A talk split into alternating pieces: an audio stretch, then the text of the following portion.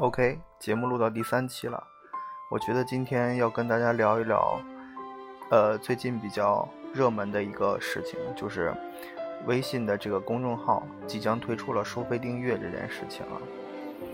呃，最早大家在用微信公众号的一个原因，就是说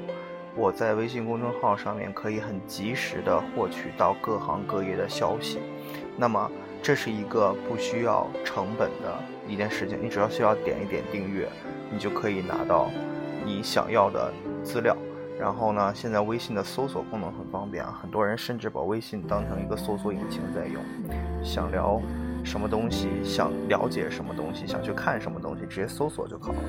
那现在微信公众号进行订阅付费这件事情来说，是不是合理？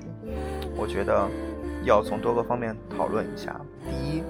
如果说你现在正在关注的这几个微信公众号付费了，那你还会继续付费关注他们吗？它的这个价格是怎么定的？它需要多么多么精细的内容才会让你去付费来了解这个内容？给大家举个例子啊，很多人喜欢逻辑思维，很多人喜欢 Papi 讲，很多人喜欢。呃，今晚八零后脱口秀等等，类似于综艺节目，他们也可能都会有自己的这个公众号进行推。比如说，Papi 酱就会在自己的公众号推出他的一些视频啊什么的。但是如果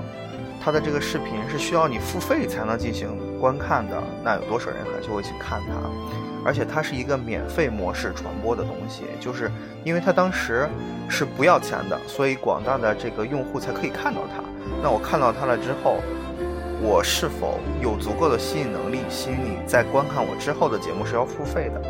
我是用怎么样的形式来给你进行这件事情的沟通？比如说，我前三期是免费的，你看了觉得还不错，那从第四期开始你要付费订阅，还是说我只是在别的渠道了解了这个东西，那我进到你的公众号里面看你的东西就要付费？这是一个很关键的点啊，因为我觉得微信公众号的主体是传播。那传播跟付费本身就是一个相悖的概念。我想让这个东西进行病毒式的传播，进行散布式的传播的话，那基于一个准则，就是这个东西一定要是免费的。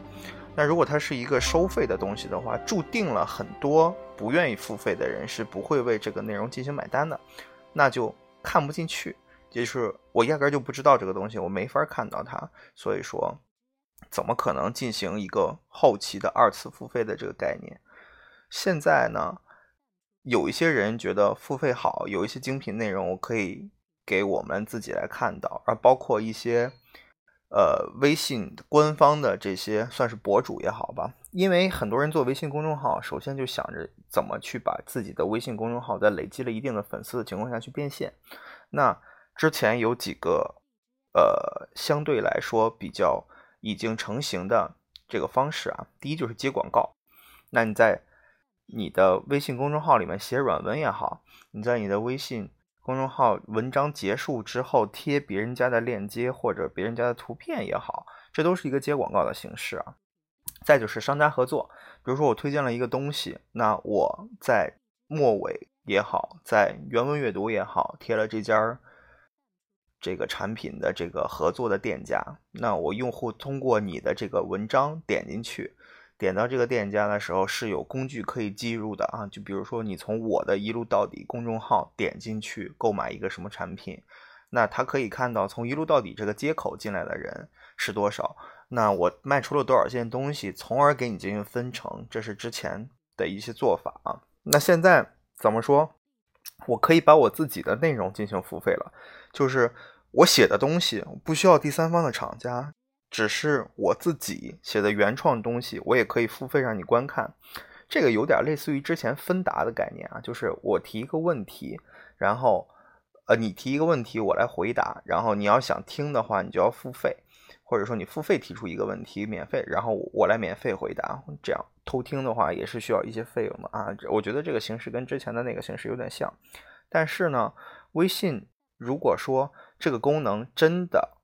发出来了以后，有很多很多的公众号啊，是其实它的原创内容是不适合付费的，因为它的功能性没有那么强，它只是资讯类的东西。那这些也是占了微信公众号百分之说少点，百分之六七十吧。那其实可能更高啊。没有什么微信公众号推出的东西真的是干货，需要你付费去看的。只是相对来说，他们写的文笔会好一些。那如果它的内容不适合付费，用户第一心态就不会去付费订阅它。我大不了取消订阅，我不看你的好不好？肯定在有人做付费的同时，有人还是做免费的。那免费的如果想拉到付费的那些人流量后，我把内容做得好一点啊，他就会。就是取消掉那个付费来定我这个了，所以说我个人觉得，微信公众号文章进行付费也好，进行推广也好，都是一个需要很就是需需要一个很深思熟虑的事情啊。因为经过一些我自己的公众号也好，朋友的公众号也好，公司的公众号也好，大家来讨论啊，你的文章阅读量跟打开率跟你的粉丝是。不成正比的，很多人每天早上我点开我的这个微信订阅号，看到一排红点的话，就直接取消、取消、取消、取消、取消，就全都忽略掉了。当然不会直接第一时间退订，但是如果我看到标题不感兴趣的话，我肯定会就直接关掉了，我不会去把它打开继续看下去。所以说，微信公众号文章打开率这么低，那你还来做付费的话，我有可能会觉得我订了你的东西。那你今天的文章我不喜欢，明天的文章我还不喜欢，那下个月我就不退订了，因为我觉得我花的这个钱不是每篇文章都喜欢的。那肯定还有一部分原因是因为我花了钱，所以你每天文章都是我付费才能看到的东西，我都要点开看看。那我看到了文章里面写的东西，其实并没有觉得是值得我付费来做的话，他还会取消订阅啊。那你不仅是没有赚到这个用户之后。再给你付费的这个钱，你甚至流失了一个以前对你还算重要的活跃用户。所以说，我觉得微信付费这件事情真的是非常的得不偿失。我我自己的公众号也好，我公司的公众号也好，应该是不会让它进行付费才能观看的。但是相对来说，有一些公众号就很适合付费，比如说毒舌电影这种。它虽然是目前只是在写影评啊，但是如果说以后它开了公众号付费功能，它可以把这些资源抓下来，然后我付费用户可以在看到我影评的同时，直接获得我电影的下载链接或怎么样，就是他可以把这个付费用户在文章的这个层面进行商品化。那你付费了以后，我除了看到我的文章之外，我还可以给你一些附属的东西，即使是。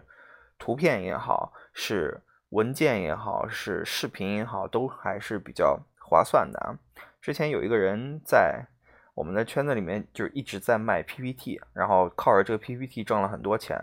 然后这个 PPT 的内容就是让你如何成为一个文字类高手啊。因为他的东西很值得看，所以很多人付费买。他花用这个 PPT 挣了很多的钱，那他的这个东西就是值得付费的。那我觉得他作为一个。博主来说的话，他把自己的东西放到公众号上面，因为他本身已经有这个 IP 效应了，所以说他付费是完全没有问题的。但是如果说其他的人来直接在没有用户基础的情况下做一个付费的话，除非你的文章里面福利真的很大，就比如说我不管是可以获得优惠码也好啊，或不管是可以获得相关的优惠，或者说其他一方面的福利的话。就是你没有给直观用户可以让他占便宜的心理的话，我觉得大部分的用户是不会对你这个付费内容感兴趣的啊。就比如说之前有一些非常低俗的公众号，会在深夜推一些稀奇古怪、会被国家封查的这种内容的公众号，它如果做付费的话，我觉得很大一部分用户会买单的，对吧？因为。本身就是一个不合法的东西，那我把它做付费给你了以后，相对来说可能会稍微安全一点。那因为，呃，我不知道微信那边的推送机制或者说它的审查机制是怎么样的啊。如果说他赚了，他付费才能看的话，那很多人觉得我就把那些免费用户隔除在外了，所以说受到举报的。我之所以花钱来看你的公众号，就是因为我想得到这个东西。那被无聊的人点进来以后，发现不对，然后把他举报的这个。风险也会小很多，所以说，在这方面来说的话，付费公众号有付费公众号的用途，但是我还是不太建议公众号进行付费。我也不太，呃，虽然说我是一个知识产权感觉非常非常良好，我也非常尊重知识产权的这件事情的一个人，但是我不觉得盲目的把微信号进行付费是一个值得来进行撑腰的事情。嗯，今天的